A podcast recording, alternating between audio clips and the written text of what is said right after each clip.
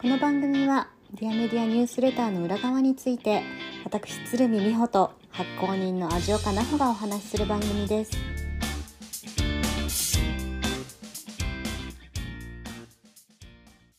こんにちは美穂です。こんにちは、ジョーカです。さて今日取り上げるディアメディアニュースレターの裏側は、はい。なんかいつもアナウンスが違うってまとまってなくて途中でちょっと笑い出しちゃった、わかればいいと思います。はい、はい、えっ、と今日はですねブランドの原型というニュースレターです、はい。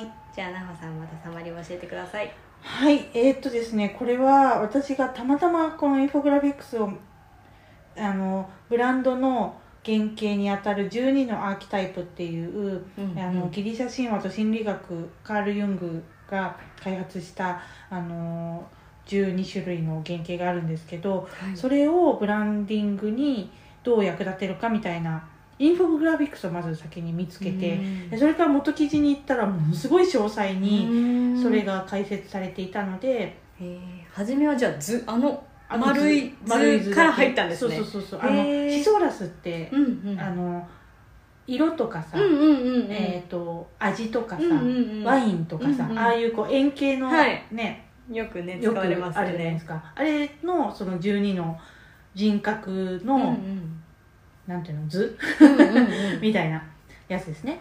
をあのがあってすごい面白いなと思ってうんうん。見に行ったってやつですね、でまあブランドを作っていく時にどうしたら強いブランドになるのかっていうのをみんな考えるんだけれども、えーそれなんかいいロゴ作ったらいいんですかねとか、うん。独自性ってどうやって出してったらいいんですかねみたいなうんうん。ことを、まあ、あのうちの会社も あのうんうんそういうことをやってたりとかするんだけど、えーこの記事だとこの12のアーキタイプに沿って人格を作っていく、まあ、法人もね法人格っていうぐらいなんで人格あるんですけど、人格を作っていくとその親近感を持たれて、うん。こうすごく親和性が高いものになるようんという説明をしてくれてるんですね。うんうんうん。で、えっとそれがなぜ有効なのかというと、はいえーこの人格を象徴する行動パターン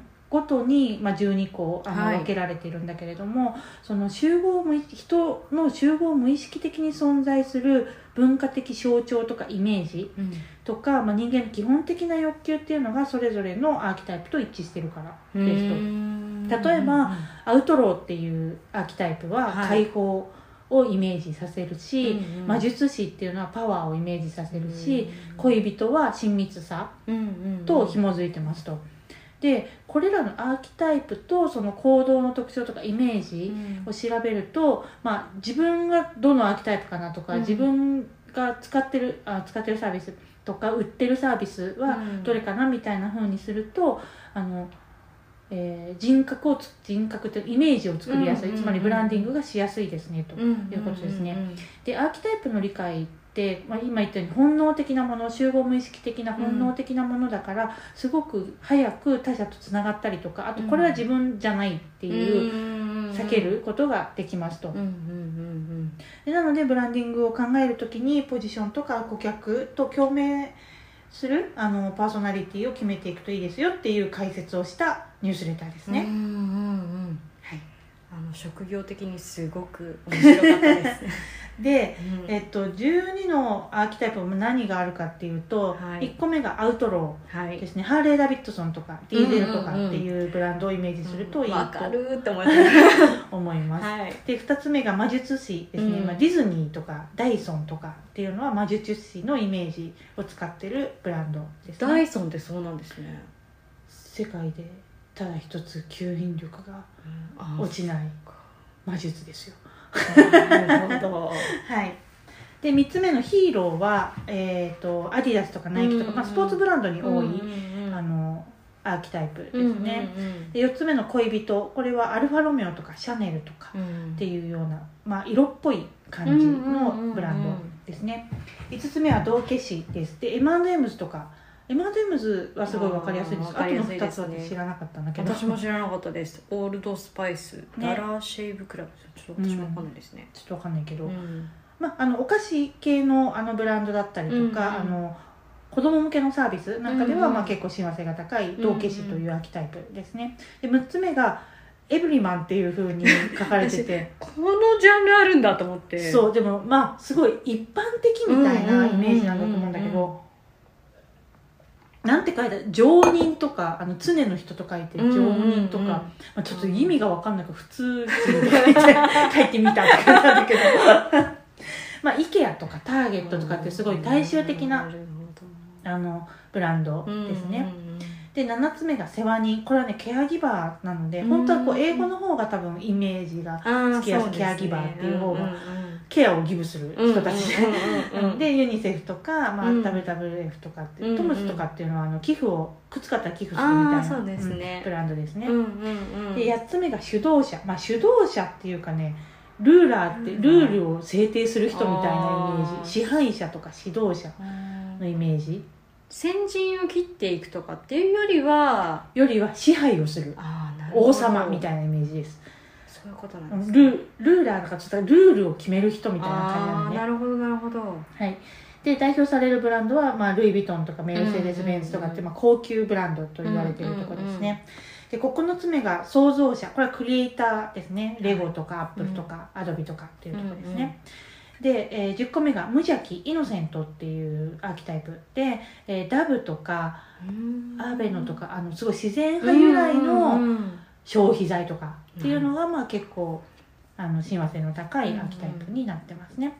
で11個目は賢者です、まあ、Google とか BBS とか大学とかっていうところですね、真実とか知恵の探求者のところです、で12個目最後の秋タイプが、えー冒険家ですね、ノースフェイスとかパタゴニアとかうんうんうん。ジープとかっていう、まあ、すごいイメージが近いところですね、でまああのまあ、自分のサービスどこのアーキタイプのイメージで作ろうかなとか、あと自分のキャラクターをどのイメージでやるとご自分のパーソナリティが伝わりやすくなるかなうんうん。みたいなのに役立ててねっていう意味で作りました。うんうんうん。であのこれ本当に英文の記事だとすんごい出てくるんですよ。ブランディングの、えー作り方ブランドの作り方みたいなああの記事。ではうんうん。12のアーキタイプっていうのすんごいよく出てくるんだけどうん日本だとあんまりそう記事を見たことがないうんかったので、あんまりまだ使われてないかなと思って、うん。でもこの考え方ってうん。すごく面白くって、うん。なんでかっていうとあの「ヒーローズ・ジャーニー」っていうこの物語の原型であの大ヒットするハリウッド映画は全部ヒーローズ・ジャーニーの方で作られてるっていうふうに言われるあのジョセフ・キャンベルさんという、あの神えー神話を研究する教授の方が書かれた本があるんですけどあの書かれた本の中でその提唱されたヒーローズ・ジャーニーっていうのがあってでこの神話ってまあ、えーまあ、やっぱ欧米の あの特にヨーロッパのうんあのルーツとなる物語、まあ、昔話なので、日本とか東洋とかまたちょっと違う、えー物語の形はあったりするんだけど、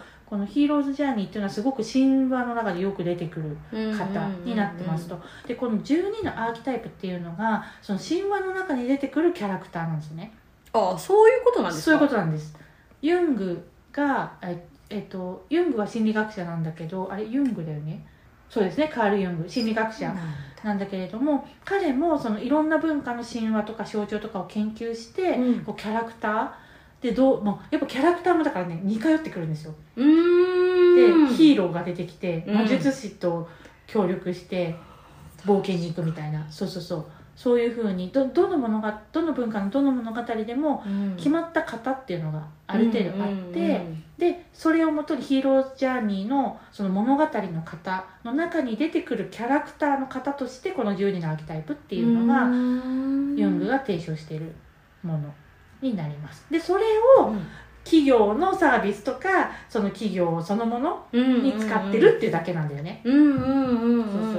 だからその今、まあ、PR の世界ではストーリーテリングとかナラティブとかっていうのがキーワードで結構あって、この企業の物語を伝えてこうみたいな、ね、流れがあの今すごく盛り上がってるとこなんだけど、そこにこのキャラクターをつけてってあげるとすごく分かりやすく、確かに、うん伝わるものになりますねっていうとこだったので、あの今あんまり多分日本ではまだあのその考え方がうんまずすごく広まってないから、多分これやっておくととても、うん、なんだろうやりやすくなるんうんじゃないかなと思いますね。これからそのストーリーテリンうんグをやっていこうっていうような会社さんとかだと、うんうん。うんいろんな施策の指標になりますねそうそうそうそう。この人格だったらこういう風にやるんだっけとか、うんうんこういう表現するんだっけとか、うんうんうんまあ、なんかそういうののねあのうんうん。判断基準にもなるかなと思うので。うん、同じ人格で他のね海外の会社はどういうふうにやってるかとかね、うんうんうんなんか事例見たりするの面白そうですようんね、そうだと思う。う、ーんすごいいいことを教えてもらった。だから、はい。みんなねブランディングっていうと、うん。アップルになりたいとか言うんですよ。アップルみたいな強いブランディングを作りたいとか言うんだけど、うん。もうアップルみたいなって言ってるだ言ってる時点でブランドのことを分かってない、ブランディングのことを分かってないし、あなたはじゃあそのえっ、となんだっけアウトローになりたいんですか、うんうん。クリエイターになりたいんですか？っていう,、うん。うんうんその質問に答えられるかどうかっていうのもね、考えてるっていう話ですよね。うんうんうんまあ、人格っていう考え方はまあ一つのツールだからうん別に独自性がねすごく分かれ分かるよううんなものであればブランドは成り立つんだけれど、まあ、ブランドって関係性のことだから、うん。あの誰かとの強い関係性のことをブランドと言って、それを築いていく築き続ける活動のことをブランディングというふうに呼ぶので、あのなんつうのかな。ツールなのよ。うんうんうんうん。このキャラクターもツールの一つ。なんだけど、すんごく分かりやすいツールだなと思うっていうことですかね。自分が感情とかそういうキャラクターを持ってる人間だからこそ分かりやすいですよね。そうそうそうそうそうなのそうなの、うん。共感をやっぱ引き出しやすいんだよね、うんうんうんあこの人ってこういう感じの人だなっていうのがうんうんうん分かると、うん。そういう行動を取った時にすごく納得感があるし、うんうん例えばそこでちょっと外れた、うんアウトローな人がちょっと上品な言葉遣いとかするとうんうん目を引くじゃない、うんうんうん。なんかそこのギャップとかっていうのも使えるようになる、うんうんうんあのこのニュースレターの中にもあったけど、この元のあのコアのアーキタイプを作っておいて、うんうんそこにあの、えー、とインフルエンスするためのアーキタイプを混ぜていくっていうふうにすると、まあ、すごく注目されやすくはなるっていうことですね。となんか自分が好むタイプもすごいありますよね。この中であこれだなみたいな。へえどれが好むタイプなんですか？え私クリエイターとかあ冒険家とかですね。自分がそうだからね。おそうだと思うよ。つまり。好むんじゃなくて自分がそうそうですかそうですよ。そういうことですか？そうですよ。そうですよ。みほちゃんだってクリエイターで冒険家じゃんそうですか、うんそうじゃん、え私このこれ12個読んで、うん。もう私普通のあれだわって思いました。自分で読んで。普通人はね大抵の人が結構当てはまる要素 があるからこれはこれを際立たせるっていうのが逆にものすごいわけですよ。エブリマンに関して言うとこれを際立たせるのすごいよ。だってダイソーとかさ100均とかもそうだよね。このエブリマンのとこだよねきっと。ああなるほど。そうそうそうみんな使うじゃん。そうですそうね IKEA とかターゲットとかもみんな行くじゃん。うん。そう。でウォルマートが入ってないのがなかなか面白いなっていうのはちょっと思うけど。ウォルマートもエブリマンのとこにうんうん入ると思うけど、うんそう。だけどホールフーズはここじゃないよねとかさ。ああ違いますそうねそうそう。なんかそのイメージあるよね、まあ、なのでみんなが使うブランドうんうん。のそのとこだから、うん。みんな要素は持ってる。まあどれも要素持ってるけどね、うんうんうん。どの要素も持ってるけど。誰でも12個は持ってるってこと12個っていうかまあどどのちょろっとずつピッそうそうそうがあるってこそうそうとですよね。だからどこが強いか。うん。どこの要素をたくさん持ってるかみたいなうん。感じだとは思うけどね、うんうんうん。でクリエイターと冒険家だと思うよ私も。だって世界一周とか行ってるしさ。何でも作っちゃうしさ動画とか画像とかも憧れてるんだと思うんですけどね、うんそうじゃないから。いやうん。そうそうね。なるそうだと思うよもうすでに。ほど。うん。だからね、うん。そうかもね。これこれ好ましいなって思うのが、うん。多分もう自分がそうだってことだと思へえ、うん。そういうことか。なんか面白いですね。うん。いろんな使い方がありますね、うね。そうでなんか診断みたいなのもすんごいただの私これ超面白かった。な何になった？結果やった？私これちょっとだいぶ意外な。何？私賢者なんですよ。へえ意外すぎ意外っていうか自分 なんかちょっとだいぶ違う気がするぞみたいな、賢者はちょっと確かにうん。イメージはあれかもね。うん。違うかも全然違う。いやでもこの質問が面白い。質問面白いよね、うん。なんかさ別に飛行機搭乗なんで私搭乗口にの外に美味しいレストランがあったら出ちゃうわけ。で出ちゃうっていうのを選んだのに、うん。その次の質問が搭乗口付近のレストランでとか書いてあってええみたいな。あれそんなのなかった、ありましたけど私その後の、うん。あれはね違いましたよ質問だから多分一応変わって、あ変わってるのかな。だと思います。私は搭乗口の近くにいたらもう面倒くさいから済ますんですよ、うんうんうん。この中で。うん。でその後はねえっ、とといよいよ登場になりました、なん我先にと行くのかみんなが並んでから行くあそれはあのかったよえでその一回外に行ったのに私。外に行ったのに、なぜかその1時間半時間があるからあのどこで待つ？みたいな。そんなのありました？のとかあとあのなんだっけ？豪華なコース料理にするのかえっ、とささっと食べられる機内食後で食べるかささっと食べられるものにするのかもう一個なんだっけな？もう一個なんかみたいな。そのいや食べたいものを豪華かか気気軽かじゃなくて食べたいものを食べるんだけどと思いながら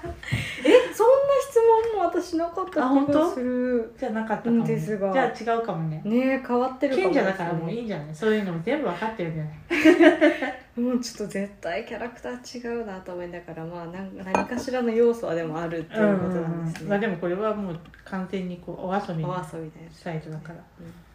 ちょっとでも面白いからやってみてほしいですね、そうだね。はい、でもそれだからこれねなんか自分のキャラクターもそうだうし、ん。なんかそのそれこそサービスとか会社の、あのブランディングうん。独自性を高めるっていうのを考えていくときにどのどのキャラクター寄りでいこうかなみたいなののがあるとすごいいい指標にはなるなっていうのはそうですね。うん思った。私たちどれなんですかね。へええー、え賢者なんじゃない？今の会社の仕事でいくと。ああなるほど、うん。多分。他っていうかもう消去法消去法だけど。うん。他ではないっていう、なんかそのこういう形うん私たちみたいに形がそんなにあ,、うんうん。あるものではないのってうん。ちょっとなんか選ぶの難しいかもですねもしかしたらね。うーん。あでもなんか PR 例えば PR 会社でも分けられる気がするよ。なんか。確かにちょっとサニーサイドさんとかちそうそうそう、ょっとなんかねサニーサイドさんとかはりますもんねマジシャンとかかなとか、うんうんうんあとえっと PR タイムズさんはちょっとクリエイター寄りかなとか。確かにそうですね。そうそうそう。そう言われてみれば。少多少ある気がする電通 PR さんは支配者だなとか。なんかちょっとある感じしない？うん言われてみれば確かにそうなんですね。業界の中でもちょっとずつこうイメージがある感じがする。私たちはちょっとやっぱ賢者側かなっていう気はするけどね。真面目ですしね。そう真面目だし あとなんかもうとにかく事例をたくさん知ってるとかあのいろんな会社さんのことを知ってるとかなんかそういう。で最適なものを目の前に出すみたいな。さのがねそんな感じがする、ちょっとぜひ皆さんもね自分のね勤めてる会社だとか自分の会社がどのキャラクターかなとか見たりすると面白いかもですね。ね。ぜひぜひ。やってみてくださはい。いはい。じゃあ今日はこんなところで、それではまた。ああれですね。あのもしこのメールが届いてない方が。あそうですよね。そうそうそう。なんか開封率がやたら低くてこれはちゃんと届いているのかっていうのがあの今の私たちの一番の懸念になってはい、いるので、はい、あの届いてないよみたいな人がいたらあの教えてもらえると。はい、最初に言えよって感じだね。そうですね。一番最後に。では最後に言っちゃった。はい。ですです。お願いします。教えてください。お願いします。はい。それではまた。はいではまた